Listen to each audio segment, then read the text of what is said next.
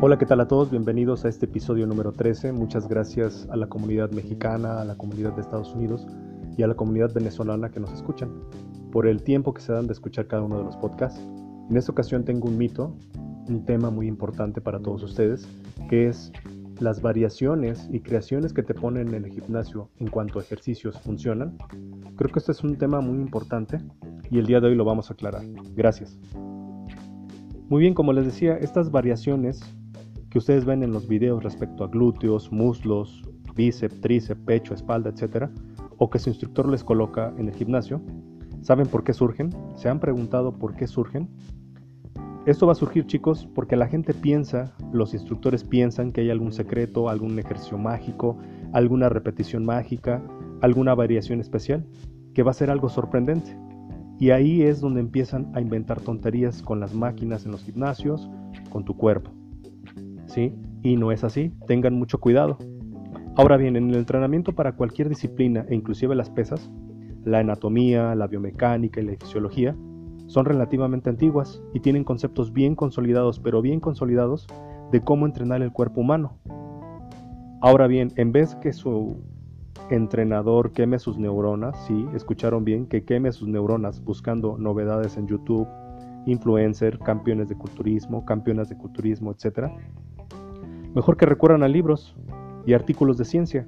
Ahí van a encontrar la solución a sus problemas de cómo entrenar a las personas, de cómo entrenar al cuerpo humano. ¿Sí? Lo básico, lo básico funciona, chicos, y a lo básico me refiero a ejecutar una sentadilla correctamente, a utilizar las máquinas en el gimnasio correctamente, las prensas, todas las máquinas que ustedes ven en el gimnasio, y no estar haciendo tonterías o variaciones que se le ocurren a los instructores. ¿Sí? Ahora, si lo básico no ha dado resultado, es porque hay algo que está siendo mal hecho por su instructor principalmente. Y claro, también por ustedes porque Él es el que les coloca el ejercicio. Observa si la intensidad y los volúmenes están adecuados. Cuida la velocidad de ejecución de los ejercicios, la cadencia, los intervalos entre series, tu alimentación, el descanso.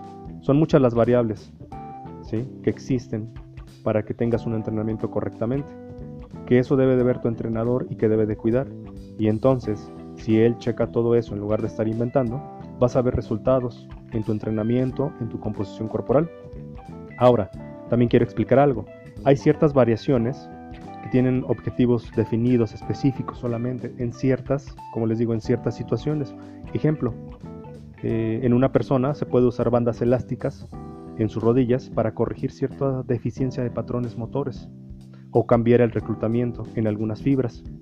También existe el leg press vertical, que tiene sus limitaciones, pero se puede utilizar en ciertos casos específicos nada más. Pero hoy en día mezclan todo de manera tosca y tonta, en una máquina que no está hecha o no está diseñada para hacer ciertos movimientos que se le ocurre al entrenador o al youtuber, o también en un banco hacen tonterías. ¿A qué me refiero ahora? Que todo el mundo utiliza bandas, ligas en las prensas, en las sentadillas, en los desplantes, pensando que esa liga va a ser la fórmula mágica para el desarrollo de su masa muscular y no es así. Recuerden, ¿quieres un cambio en tu entrenamiento, en tu composición corporal? Revisa la velocidad de ejecución de los ejercicios, intensidad, volumen, intervalo entre series o circuitos, descansos y también tu genética juega un papel muy importante. Si tu entrenador o tú tomas todo esto en cuenta, vas a ver grandes cambios en tu cuerpo. Recuerda, no hagas tonterías, no hagas eh, invenciones que ves en los videos de YouTube. Cuida tu cuerpo. Muchas gracias.